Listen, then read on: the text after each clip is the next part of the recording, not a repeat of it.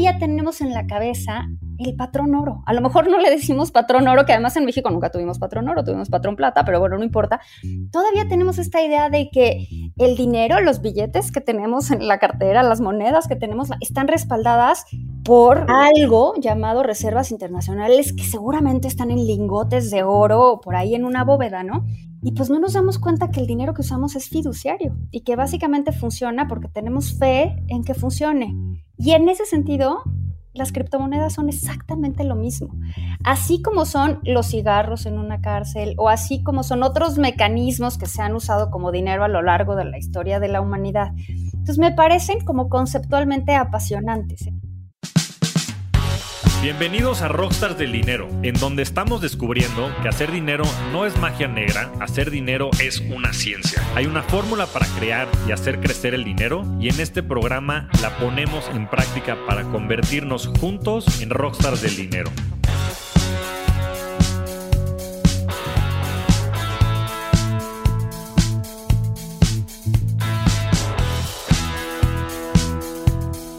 Puesto de manera simple, Valeria Moy es una gran maestra. Estuvo al frente de México, ¿Cómo vamos? Un centro de investigación enfocado en la política económica de México. Trabajó en la Comisión Nacional Bancaria de Valores, en las áreas de desarrollo y estudios económicos, supervisión de mercados y supervisión bursátil, y fue investigadora senior para Harvard Business School, basado en México, durante más de tres años. Por si fuera poco, también enseña macroeconomía a nivel licenciatura y maestría en el ITAM. Es columnista y como yo, tiene un podcast semanal de temas económicos llamado Peras y Manzanas. En esta gran conversación hablamos sobre su visión del panorama mundial en lo macroeconómico, sobre cómo se podría cambiar la lógica de la enseñanza y sobre todo es una gran cátedra en temas económicos. No pierdas tu tiempo, inviértelo en esta gran conversación con Valeria Moy. Bienvenidos a un nuevo episodio de Rockstars del Dinero. El día de hoy estoy muy contento de tener a una gran invitada alguien que también tiene un podcast que admiro mucho y estaremos platicando de él. Bienvenida, Valeria. Gracias, me encanta estar contigo, Javier, lo aprecio muchísimo.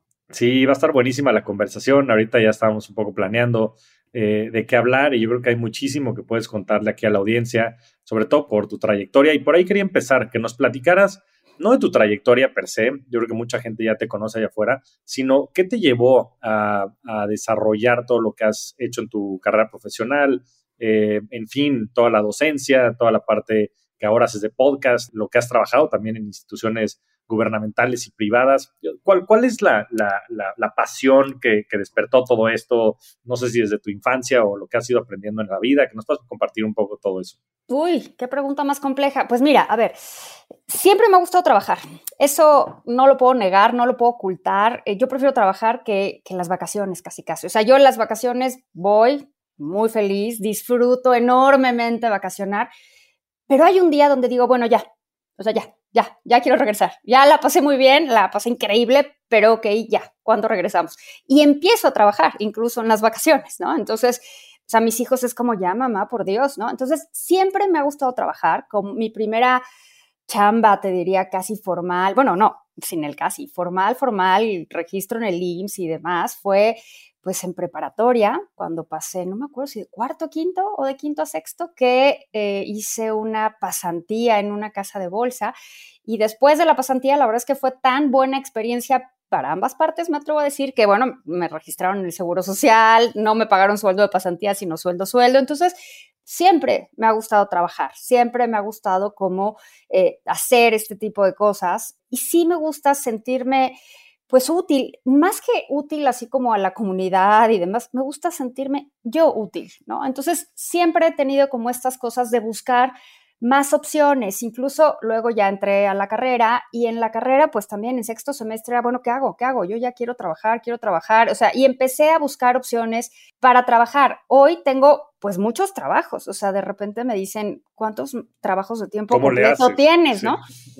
Y lo, lo, grueso es que sigo buscando más, o sea, siempre estoy como pensando, bueno, ¿y qué podría hacer? Y, o sea, siempre me están dando vueltas en la cabeza eh, las cosas. Lo que más me gusta, así, lo que más me gusta, más me gusta, donde está como mi pasión es en la enseñanza. Me encanta enseñar, sí tengo vocación de maestra, desde que iba en el colegio, ¿no? Desde que iba en el colegio nos juntábamos así. ¿Quién explica biología? Valeria explica biología. ¿Quién explica el examen de química? Valeria explica el examen de química. O sea, siempre me ha gustado eso. Y yo creo que por eso, pues mis primeras no te diría chambas así como que yo viera de, ay, de aquí voy a vivir, porque pues de ser maestra no se vive, sinceramente, pues era dar clases en el ITAM y siempre lo veía como mi hobby, era, este es mi hobby, entonces iba a dar clases a las 7 de la mañana y luego me iba a trabajar, trabajar, trabajar, ¿no?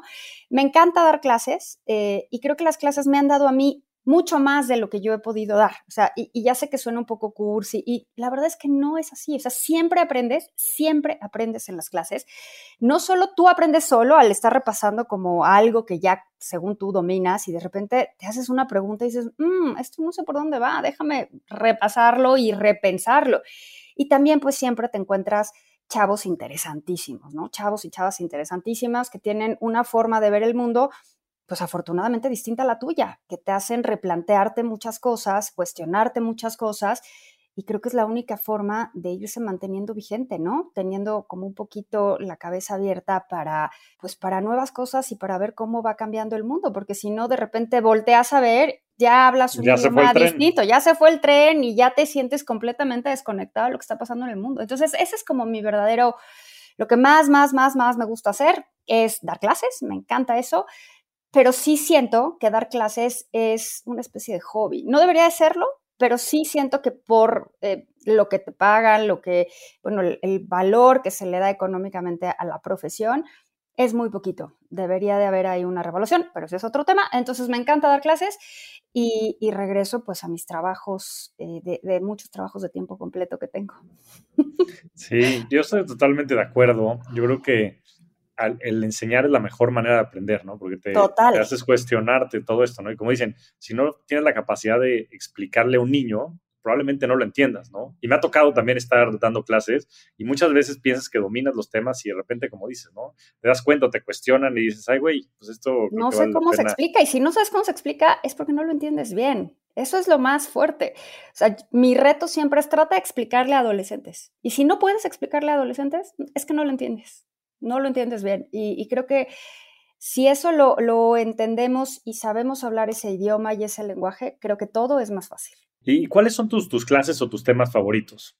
Pues me gusta todo. Tengo estos temas de, me encanta hablar de ciencia, me fascina, o sea, me fascina hablar de ciencia. No es que yo sepa, pero me encanta, me interesa. O sea, sí soy de estas nerds que ve documentales y la BBC y One World y One Strange Rock y veo todas estas cosas porque me parecen apasionantes. Eso me encanta, pero bueno, no jamás podría dar una clase de eso. Me parece divertidísimo y sí puedo ayudar a mis hijos así con la clase de biología, porque sí me acuerdo todavía de la fotosíntesis y de las partes de una célula. Entonces, sí puedo ayudar en eso.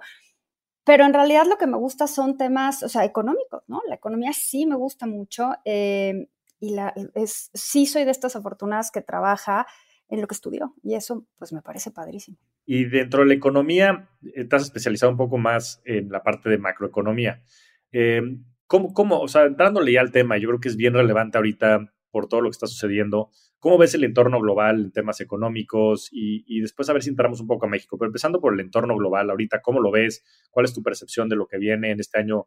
Parece ser un poco retador ahora con las subidas de tasas, en fin, ¿no? Y un poco la resaca inclusive de todos los estímulos económicos que venimos teniendo desde la era de COVID. En efecto, me gusta mucho más la macro que la micro. Eso desde que estudiaba me parecía mucho más interesante la macro que la micro y habrá quien diga, bueno, pero la macro es la suma de la micro. Y yo digo, mm, sí, pero no. O sea, sí, pero tiene eh, en una de esas incluso diferentes reglas. Entonces, no necesariamente es lo mismo ni la suma de... Em, el entorno macro global lo veo bien interesante, no necesariamente más complicado, cosa que me parece curioso porque de repente siento también que es un lugar común de los economistas. Cada año que empieza decimos, uy, este año se ve complicado. Yo no recuerdo de verdad un año en el que digamos, este año se ve bien, mira, este año se ve tranquilito, este año todo va Confieso que yo también soy economista, entonces me identifico ¿a contigo no? ¿A poco no todos los años dices, uy, este año se ve complicado, ¿no? Siempre, pues siempre. Todos se ven complicados. Sinceramente, no sé si este se vea más complicado a nivel global. Y déjame decirte por qué. Creo que después de estamos en un momento post-resaca COVID, ¿no? Incluso me encantaría decirte que en términos sanitarios, y eso evidentemente no, porque pues ya vemos que este bicho muta una y mil veces y entonces quién sabe qué sorpresas nos tenga deparadas. Pero en términos económicos, creo que manteniendo las cosas más o menos como están, podemos casi suponer que ya estamos viendo la luz al final del túnel. Todavía no del todo, pero mm, más o menos. Ahora, habiendo dicho eso, también creo que después de los choques a lo largo de la historia, de los choques que han tenido la magnitud como el choque de COVID, como, y voy a ser ultra exagerada y no es mi intención, pero por ejemplo, cuando hablamos de lo que sucedió con la peste bubónica en el siglo XIV o el siglo XV en Europa, eh, cuando hablamos de la revolución industrial, cuando hablamos incluso de los periodos postguerras mundiales, vimos choques muy importantes en la forma en la que las economías se estructuran, en la forma en la que las economías se organizan. Más allá de la caída específica del PIB o de si subió, si se reacomodó, si el sector este o el otro, no, yo creo que son choques tan grandes en la forma en la que la economía opera y en la forma en la que las sociedades se ajustan, que todavía no sabemos qué va a pasar. Todavía no sabemos qué va a pasar en la forma en la que la sociedad se ajusta. O sea, va a llegar un momento, Javier, en donde vamos a decir, híjole, ¿te acuerdas cuando íbamos a la oficina diario? ¿Te acuerdas cuando íbamos a la oficina de 9 a 5? ¿No? ¿Te acuerdas cuando ibas a la, ¿te acuerdas cuando ibas a la tienda a comprar las cosas? O sea, mis hijos me dicen, ¿por qué vas a las tiendas? O sea, les parece un misterio que un buen día diga yo, tengo que ir al súper. Es como, o sea, ¿por qué haces eso? ¿Por qué no lo pides? ¿No? Entonces, creo que la pandemia, aunada al avance tecnológico que ya estaba ahí y que, o sea, ya nos estaba revolucionando y que la pandemia lo que le dio es un buen empujoncito, estamos viviendo un momento de reestructura, de reestructura social y de reestructura económica. Y quizás todavía no nos demos cuenta de los impactos que esto conlleve porque es normal que no te des cuenta. O sea, te vas a dar cuenta ya que pasen unos años. No me dejarás mentir, pero cuando fue la crisis de 2008, en 2008 nadie sabía qué pasaba. O sea, era septiembre de 2008, cae Lehman Brothers, ¿qué pasó aquí? ¿Por qué? ¿No? ¿Y por qué rescata eh, la, la, Comisión de Bancos, rescata a una aseguradora y por qué a un fondo de pensiones, pero no rescata a un banco? Nadie entendía nada. Claro, ya en 2009 todos entendíamos, ¿no? Y ya más adelante, bueno, pues hasta películas teníamos. Claro, porque ya había pasado el tiempo y te da el beneficio de la perspectiva. Creo que eso es un poco lo que va a pasar ahorita. Y en ese sentido, creo que este es uno de esos años. Este es uno de esos años donde vamos a empezar a ver la realidad de esos cambios que se fueron gestando en los dos últimos años de pandemia. Y creo que todos esos cambios, sí, hay obviamente partes en las que hay afectaciones negativas, pero también creo que hay muchas partes en las que hay afectaciones positivas.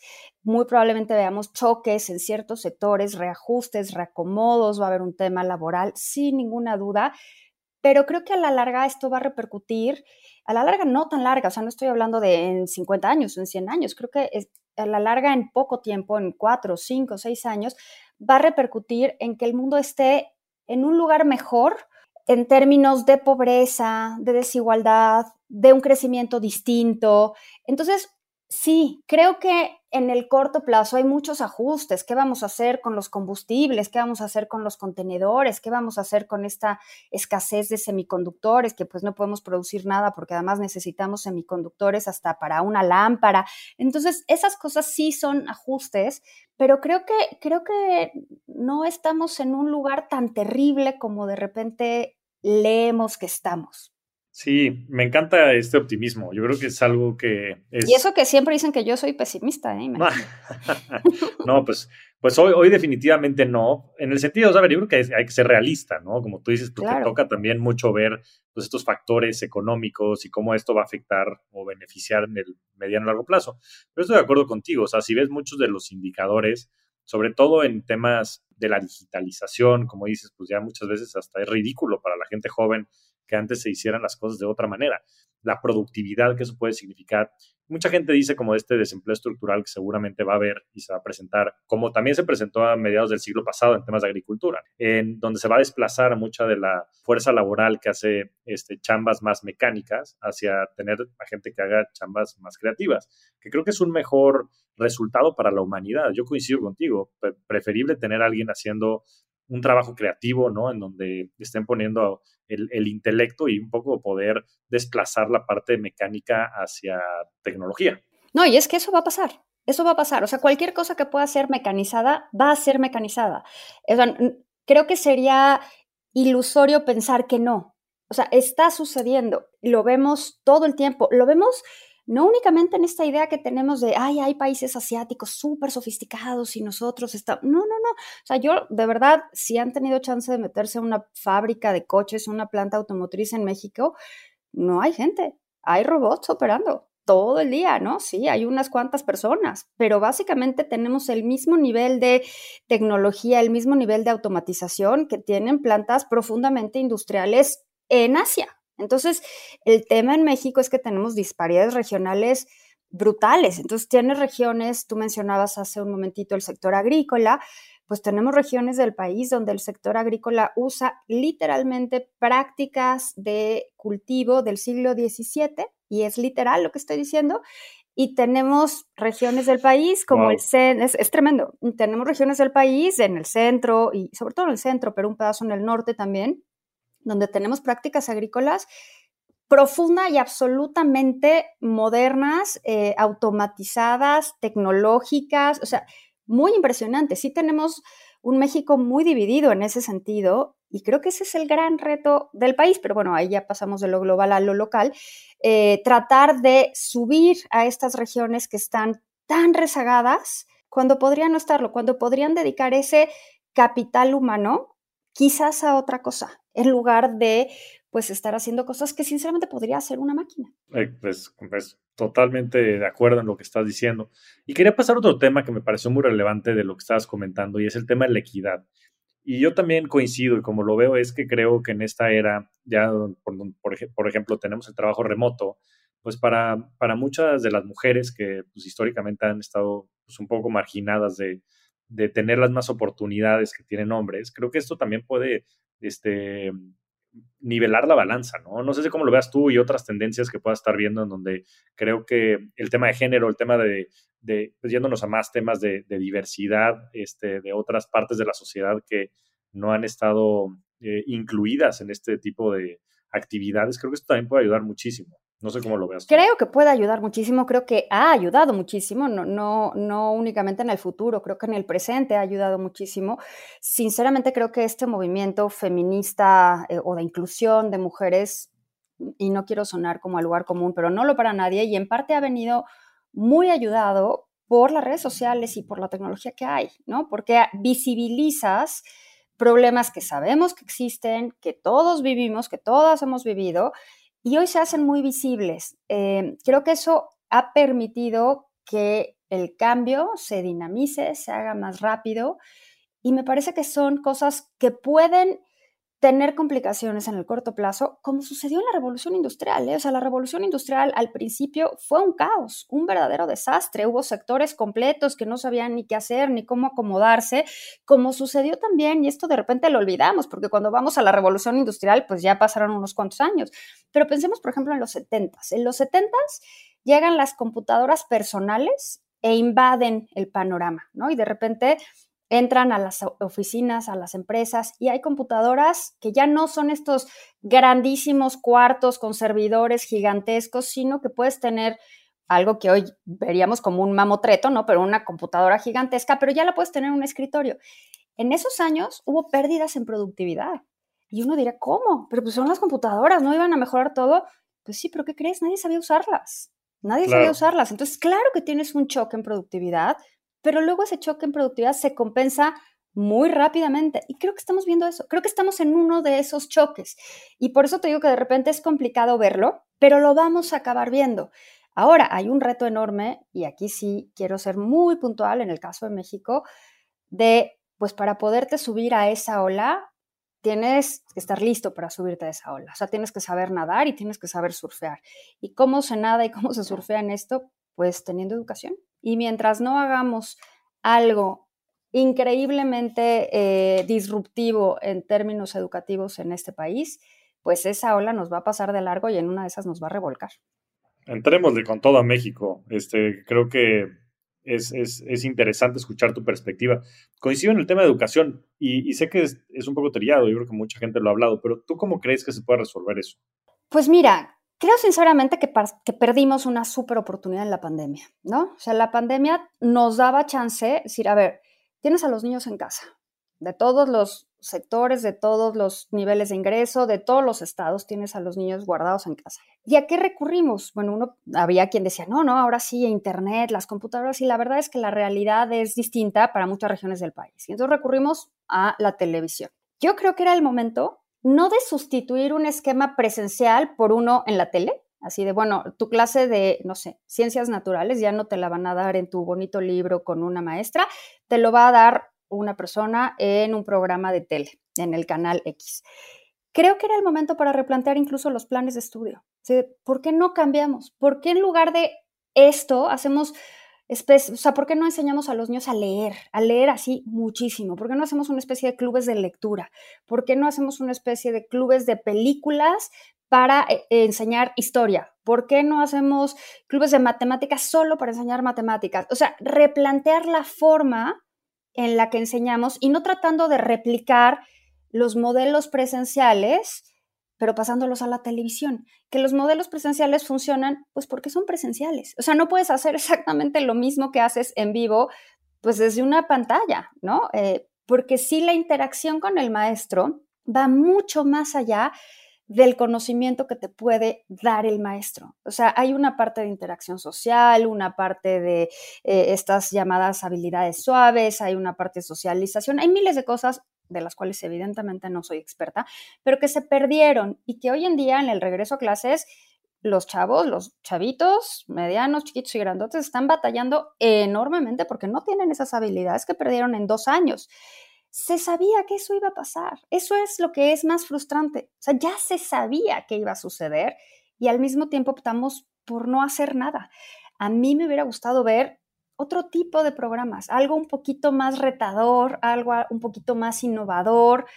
Pero bueno, no se hizo. Yo no diría que, ya es tarde. Yo creo que hay formas de enseñar que son distintas y que con la tecnología, no de forma sustituta, pero sí de forma complementaria, se deberían de explorar. Yo hace unos años estaba en un evento en Estocolmo y hoy estaba en ese evento en Estocolmo eh, la ministra de Educación de Finlandia, hace poquitos años, tres, cuatro años. Y la ministra de Educación de Finlandia comentó que estaban muy preocupados en Finlandia, Finlandia, eh, Finlandia, el país que tiene mejores resultados educativos, ¿no? Que estaban muy preocupados porque su sistema educativo ya no se acomodaba a la realidad y entonces ya no era vigente.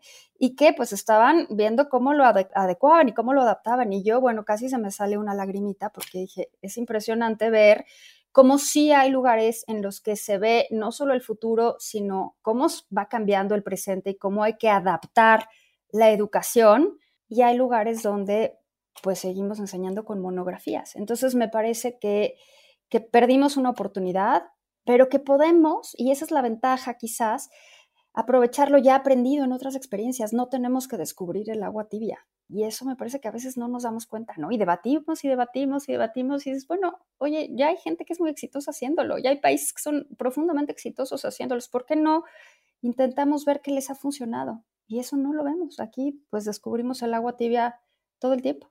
Qué interesante todo este tema, Valeria. Yo creo que le diste al clavo la realidad es que ese es el gran problema que tenemos como país, es lo que tendríamos que estar viendo cómo resolver, porque si no, como bien dices, todos los prospectos de crecimiento y toda esta oportunidad y potencial, pues no, no va a servir de mucho. Ahora, vamos a entrar al, vamos a ir más puntual. Entonces, ¿cuál es, tu, cuál es tu visión acerca de la economía en, el país?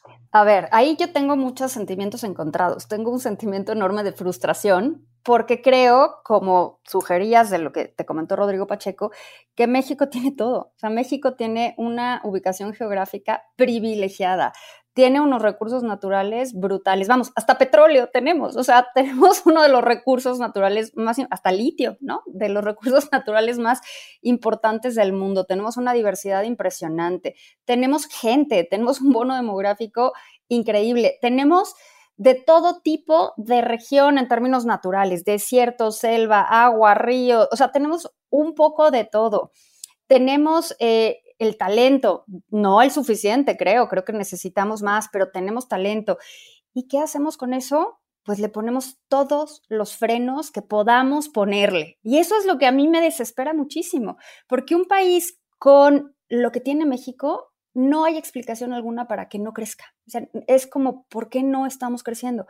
Y en ese sentido es muy frustrante ver, ya aterrizando en las perspectivas económicas para este año, que estemos hablando de un 2%, un 2.5, 2.5 en el mejor de los casos. Hay muy pocos escenarios que están por arriba del 2.5, ¿no? Los más bajos rondan en 1.5 en un momento en el que México tendría que pues terminar esa pseudo recuperación que empezó el año pasado. Entonces, las perspectivas de crecimiento para este año no son las que a mí me gustarían, pero son las que son, que rondan el 2% con una inflación por arriba del rango objetivo de Banco de México, por arriba de este 3 más menos 1, eh, que ronda por ahí. Las expectativas de Banco de México andan por arriba del 4, bueno, de la encuesta de especialistas del sector privado por arriba del 4, 4.1 y regresar al 3, 3.7, 3.5 hasta 2023, o sea, imagínate. Entonces, todavía vamos a tener un rato con poco crecimiento económico y con alta inflación. Pero lo que más me preocupa de ese poco crecimiento económico es que las cosas sí se pueden poner peor. Y sí se pueden poner peor en función de las decisiones que tomemos. O sea, no únicamente por COVID, no únicamente por Omicron, Ultra Mega Plus o la siguiente variante que haya. No, se pueden poner peor por decisiones que tomemos. Y una de esas decisiones terribles que me parece que está todavía en la mesa es la de la reforma energética. Me parece que si esa iniciativa de reforma energética llega a darse, vamos a estar no solo cortando la, expectativa de crecimiento de este año, sino topando, limitando enormemente la capacidad productiva de la economía en el mediano y en el largo plazo. Eso es lo que a mí me preocupa, que ya las expectativas son bajas para un año en el que tendríamos que terminar de ver esa recuperación después de la mega caída de 8.4 en 2020. Y sin embargo, todavía esas expectativas bajas todavía pueden hacerse más pequeñas.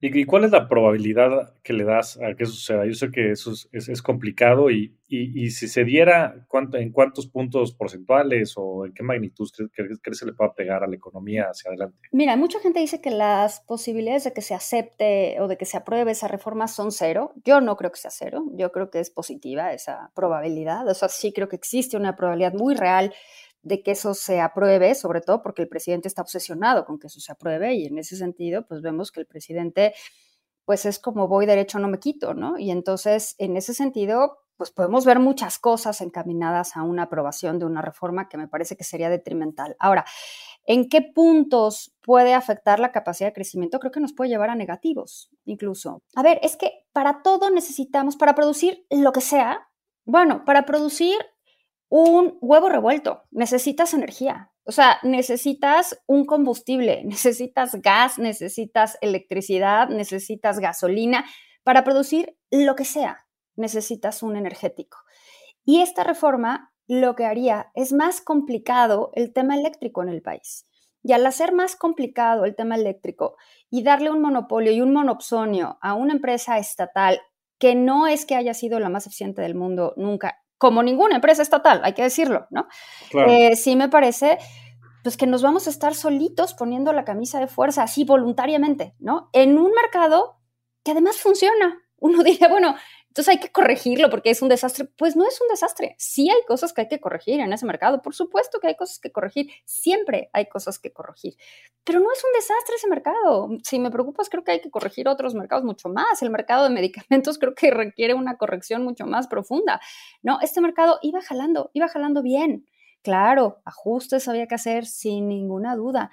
Oye, pero había más de 40 mil millones de dólares listos para entrar a México en inversión en energías renovables que por supuesto se detuvieron, hubieran entrado, pero dicen por ahí que el hubiera no existe. Entonces son, son recursos que nunca vamos a ver, ¿no? Y si esto se aprueba, pues ya despidámonos no solo de estos recursos, sino de otros potenciales, porque la señal que estaríamos mandando es, pues aquí no se respeta el Estado de Derecho y no se respetan las condiciones preestablecidas. Sí, sí, las implicaciones que eso tiene de salida de fugas de capital y demás, que aparte ya nos ha tocado sufrir en el pasado reciente. Y como dices, yo creo que es mucho pues, regresar a este modelo de los 70 o inclusive anterior. ¿no? sí, te lleva a los 60. Te lleva a los 60 este modelo que pues claramente no es vigente, ¿no? Sobre todo por lo que sabemos hacia adelante, como decías, energías renovables, temas de digitalización, ¿no? No solo no es vigente, sino que es mentira, ¿sabes? O sea, porque de repente idealizamos el pasado así con esta onda de todo tiempo pasado fue mejor y la verdad es que no es cierto. No. O sea, no es cierto, ¿no? O sea, no hoy es mucho mejor, Hoy es mucho mejor hoy COVID que hace 50 años. Hoy es muchísimo mejor, o sea, recordemos esas épocas donde había apagones cada tres días, donde los cambios de voltaje eran tal que te reventaba todos los electrodomésticos que tenías en tu casa. Recordemos que los procesos de industrialización no podían crecer porque no tenían electricidad de, eh, una fuente confiable. Entonces, no, no todo tiempo pasado fue mejor. Yo no entiendo de dónde sacamos ese romanticismo de, ay, qué bonitos los 60. No, no, la moda sí era padre, pero nada más. y la música. Tienes toda la razón, y la música. Sí, sí, sí, pero bueno, creo que por cualquier este, métrica objetiva que puedas decir, ¿no? En temas de riqueza, de abundancia, de pobreza, en fin, yo creo que estamos en, un súper lugar, ¿no? Este, Steven Pinker creo que es el que escribe de, todo esto y creo que, creo que sin duda. Ahora, eh, últimos temas de, economía en México. ¿Cómo ves el tema del tipo de cambio finales del 2022 y temas de tasas de interés? Mira, ahí sí creo que México tiene, tiene este temor eh, en el ADN de las devaluaciones, de las devaluaciones, no de las depreciaciones, sino de las devaluaciones, ¿no? Por estos choques históricos que hemos tenido en el tipo de cambio. Y sí, quizás crecimos oyendo a nuestros papás hablando de la devaluación del cincuenta y tantos, la devaluación del 82, la devaluación del no sé qué. De entrada ya no hay esos choques tan abruptos, porque al tener un tipo de cambio flexible, pues la variación es más chiquita, es diaria, pero es más chiquita. Y se nos olvida también que México está profundamente inmerso en el tema comercial y que el peso mexicano es la segunda moneda emergente más negociada del mundo. Entonces, todo el tiempo hay flujos de monedas todo el tiempo, todo el día, a todas horas. Y en ese sentido, yo no espero ninguna variación tremenda para el tipo de cambio. Yo recuerdo que antes de que entrara el presidente López Obrador, había gente que decía, se va a ir a 25. Y yo, o sea, ¿qué va a cambiar? ¿Va a cambiar el comercio? ¿Van a cambiar las remesas? o sea, ¿qué es lo que va a cambiar? ¿No? Porque solo por un movimiento político no tiene por qué cambiar. O sea, el tipo de cambio responde pues claramente a las expectativas de a tasa, los de, a los flujos, ¿no? A la oferta y la demanda, al final del día el tipo de cambio es un precio, ¿no? Que depende pues de, lo, de la cantidad de dólares que haya y de la cantidad de dólares que se demandan. Y mientras estén entrando dólares, pues eso satisface la demanda. Yo esperaría o creería que estaremos más cerca del 21 hacia final de año, pero tampoco esperaría una fluctuación enorme. Sí esperaría volatilidad si hay momentos complicados como el de una posible reforma, porque eso sí habla muy mal de un país, ¿no? ¿Y qué va a pasar con tasas de interés? Bueno, México dejó de tener una tasa de interés real positiva hace un ratito y en ese sentido, pues si queremos mantener este flujo de capitales, eh, pues vamos a tener que subir tasas para poder regresar a una tasa de interés real positiva y pues creo que ahí el nombre del juego va a ser controlar las expectativas de inflación, porque pues como toda la gente que te está oyendo sabe, la inflación que tenemos siempre es la inflación del pasado, no es la inflación futura, ¿no? entonces Banco de México solo podrá tener injerencia. De repente decimos, es que Banco de México controla la inflación. Hombre, me parece un buen resumen, pero no. Lo que Banco de México trata de hacer es contener las, las expectativas de inflación y anclar las expectativas de inflación y básicamente las expectativas de inflación es algo que cada quien trae en su cabeza pues se vuelve mucho más complicado de hacer. Eh, entonces yo creo que ese va a ser el nombre del juego, cómo lograr que las expectativas de inflación se anclen. Yo creo también que dados, o sea, que, que se va a empezar a corregir el tema de las cadenas de suministro, paulatinamente y que va a empezar a haber efectos de base. Y en ese sentido no creo que sigamos con un periodo altamente inflacionario. Y eso le va a ayudar a Banco de México anclar las expectativas de inflación y quizás llegar a un punto donde ya no hablemos de inflación, que yo creo que esa es la mejor señal. Cuando ya no hablas de inflación, ya están ancladas las expectativas, ¿no? Ya no es un tema. Eh, y yo creo que no estamos tan lejos de eso, quizás. Excelente, pues una, una, una cátedra de, de, economía, Valeria. Ahora, quiero pasar rápidamente, antes de las preguntas rápidas, a que me digas qué opinas del Bitcoin. Me interesa mucho tu opinión y esto con el disclaimer de que esto no es un consejo de inversión ni nada que se le parezca, nada más es, tu opinión, pero que nos compartas qué, opinas. Mira, a mí me encanta el tema del Bitcoin y de todas las criptomonedas, pero te voy a decir por qué me encanta. Me encanta desde una perspectiva histórica y desde una, desde una perspectiva conceptual de qué es el dinero. Cuando doy clases y les pregunto a los alumnos qué es el dinero, bueno, hay muchas opciones, ¿no? Y luego les digo, ¿y qué respalda el dinero? ¿No? Y entonces ahí sí vemos de chile dulce y de manteca, pero vemos una respuesta que a mí me sorprende y me sigue sorprendiendo que suceda, que es las reservas internacionales, ¿no? De repente todo el mundo, las reservas internacionales. Entonces México tiene reservas y entonces tenemos un... Y yo así, ¿cómo? O sea, todavía tenemos en la cabeza el patrón oro. A lo mejor no le decimos patrón oro, que además en México nunca tuvimos patrón oro, tuvimos patrón plata, pero bueno, no importa. Todavía tenemos esta idea de que el dinero, los billetes que tenemos en la cartera, las monedas que tenemos, están respaldadas por, algo. llamado reservas internacionales que seguramente están en lingotes de oro o por ahí en una bóveda, ¿no? Y pues no nos damos cuenta que el dinero que usamos es fiduciario y que básicamente funciona porque tenemos fe en que funcione. Y en ese sentido, las criptomonedas son exactamente lo mismo. Así como son los cigarros en una cárcel o así como son otros mecanismos que se han usado como dinero a lo largo de la historia de la humanidad. Entonces me parecen como conceptualmente apasionantes. Es, pues creo que esto que se llama Bitcoin o Ethereum o lo que tú quieras, porque de verdad lo que tú quieras, o sea, hay una moneda que no es virtual, que es impresa, que existe en un municipio en Veracruz, en el Espinal y demás. O sea, creemos que estas monedas algo las respalda, pero en realidad lo que las respalda es pues esta idea que tenemos de que van a servir como dinero. Entonces a mí me parecen apasionantes en este sentido, pero también me parecen complicadas de entender y complicadas de entender por la magnitud. Eh, o sea, entiendo cuando funcionan estas monedas en, en entornos más pequeños y más controlados cuando empiezan a tener eh, un impacto más global y cuando empiezan a depender de ciertos desarrollos tecnológicos y de cierta capacidad de, eh, bueno, energética incluso para poder tener acceso a estas, a estas monedas o a estas unidades, como sea que les llamemos, pues me parece que el tema se vuelve más complejo. Entonces me parecen interesantísimas, me gustan mucho, no te diría que las entiendo del todo y creo, si me apuras, que pocos las entienden del todo, porque en el momento que yo pregunto, oye, a ver, explícame, o sea, el, común denominador es regresan todos a blockchain. Y ya cuando, cuando ya entran a blockchain ya es como, uy, no, ya se nos fue, no lo pueden explicar muy bien. Pero me parecen apasionantes desde la perspectiva, pues teórica. Yo lo que quiero es que esas criptomonedas pues ya se vuelvan un dinero en términos eh, eh, claros de dinero que los puedas usar para hacer transacciones. Y en ese momento, en el momento que lo puedas usar para hacer transacciones y te puedas comprar un café, en ese momento yo diré, mira, qué interesante, ya funcionó el experimento. Bueno, pues en, eso estamos trabajando en Bitso. Yo sé, yo sé, yo sé, en esas andan. que en unos meses, años, podamos sí hacer esto mucho más cotidiano y cercano a la gente. Yo coincido, yo creo que lo más apasionante es entender esa historia de, del dinero. A mí, de esta parte antropológica de cómo nos hemos desarrollado este tipo de tecnología, porque al final día el dinero es eso, el dinero es, una, idea. que hemos usado. El dinero es una idea. Es una idea, que está basada en la confianza, en la confianza. Es un contrato social. Es un contrato es un social. Contrato social. Es increíble el concepto. Sí, y eso te da para muchas cosas, ¿no? Y eso creo que es la parte más interesante. Ahorita tienes, por ejemplo, Bitcoin que se quiere, yo creo que asemejar más a un oro digital, ¿no? Este, más como un resguardo de valor, pero que no es tan transaccional por esa misma naturaleza pues yo creo que hay trade-offs en este tipo de cosas.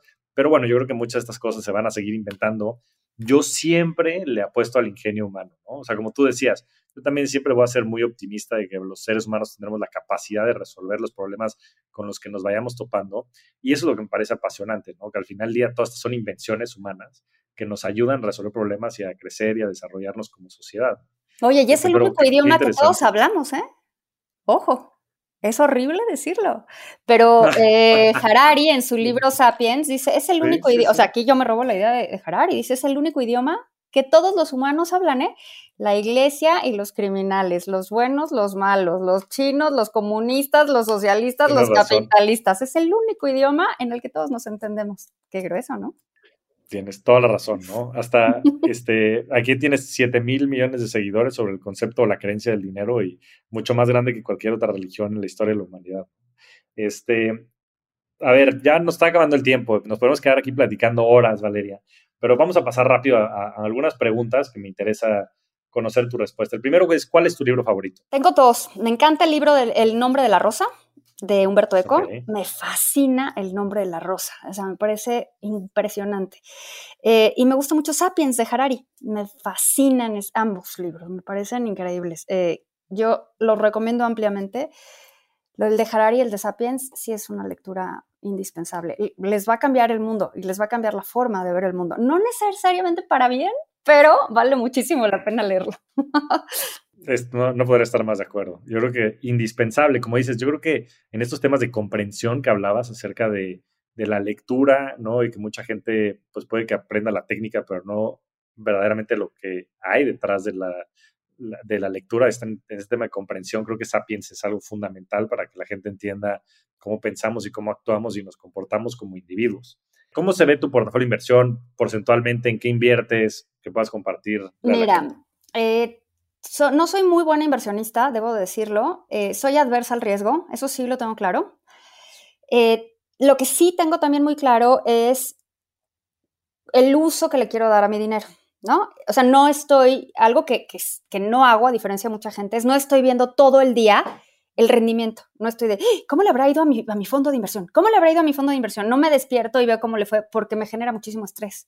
Entonces, tengo un, una cartera de fondos de inversión, ¿no? Tengo un pedazo en deuda, alrededor de un 25% en deuda, un 25% en mercado de dinero y alrededor de 50% en fondos de renta variable. Ese es más o menos cómo me acomodo, como un 50% renta variable, un pedazo en deuda y un pedazo en mercado de dinero.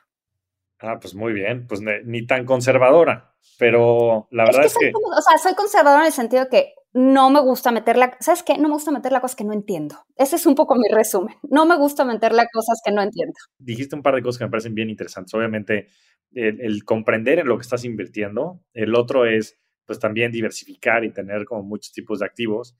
Y, creo que el, el, último y el que me pareció más interesante de todos es que no lo revises. O sea, muchas veces es el mejor hack, porque a la gente le genera muchísima ansiedad y, incertidumbre, ¿no? La volatilidad. Entonces, si te olvidas de esas cosas y tú sabes que vas a, a 20, a 10, 20, 30 años, pues, pues en 10 años lo revisas, ¿no?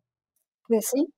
Entonces eso es un poco lo que tengo. Tengo un lugar donde tengo, eh, donde tengo el dinero a largo plazo y ahí sí digo, ya sabes, me dice el banco, tarjeta crédito, no, no, no, ni, tarjeta, ni nada, no quiero ni tarjeta, o sea, porque eso no quiero ni acordarme que lo tengo, ni verlo, o sea, no quiero, porque es para el largo plazo para muy largo plazo, ¿no? Y para pensar ya en retiro y en otras cosas. Y bueno, pues luego tengo obviamente las cosas que sí necesitas, eh, pues con más frecuencia y ahí, ahí sí obviamente pues necesitas acceso y una, una, tarjeta de débito y demás, pero este, sí, para eso soy, no me gusta complicarme, tampoco me gusta complicarme, por ejemplo, en temas de créditos. Eh, tengo dos tarjetas de crédito únicamente y he pensado en cancelar una, Nada más digo, bueno, siempre pasa algo con una, ¿no? No pasa, se cayó el sistema, ta, ta. Entonces digo, bueno, está bien, tengo dos, pero ni de chiste pensaría en tener otra. O sea, yo no entiendo por qué la gente quiere muchas tarjetas de crédito y entonces vives pagando comisiones. O sea, no hay manera que yo pudiera hacer eso. Valeria, la última pregunta. ¿Cuál ha sido tu, tu mejor inversión? Y esto lo digo en el aspecto más amplio de la palabra.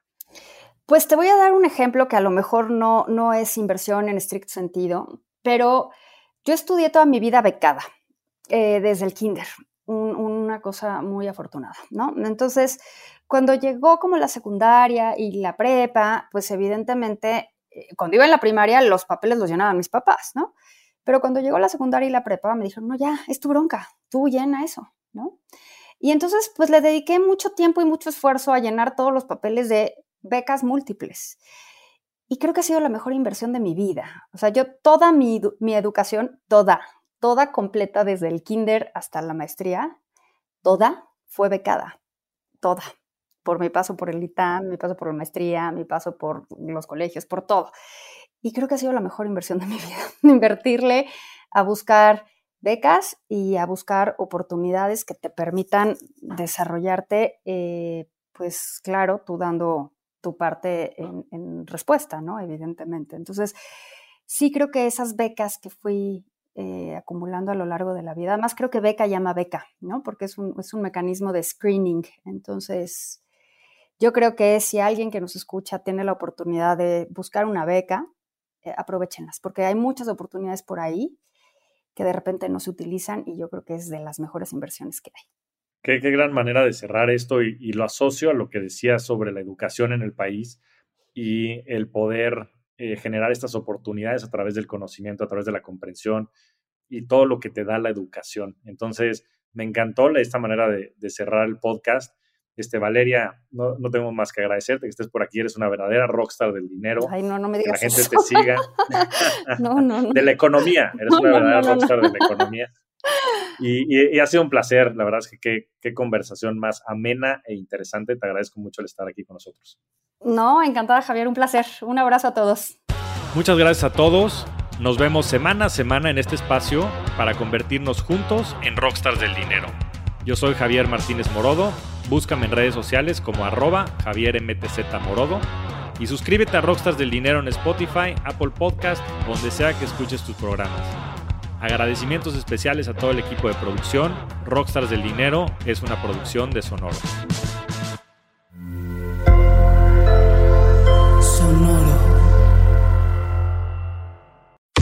Cuéntame de economía. Nueva temporada. Nuevas voces. Cuéntame de economía. podcast que hará tu vida financiera más sencilla. Sencilla. Si tú eres de los que no sabe cómo ahorrar, qué subió de precio y por qué, cómo sacar un crédito o cómo entender el Temec. Cuéntame de economía. Es para ti. Aquí te lo contamos sencillo y a la carta. Cuéntame de economía. Para que la economía y el dinero no te hagan sufrir. Un episodio nuevo cada lunes en todas las plataformas de podcast y el canal de YouTube de Expansión.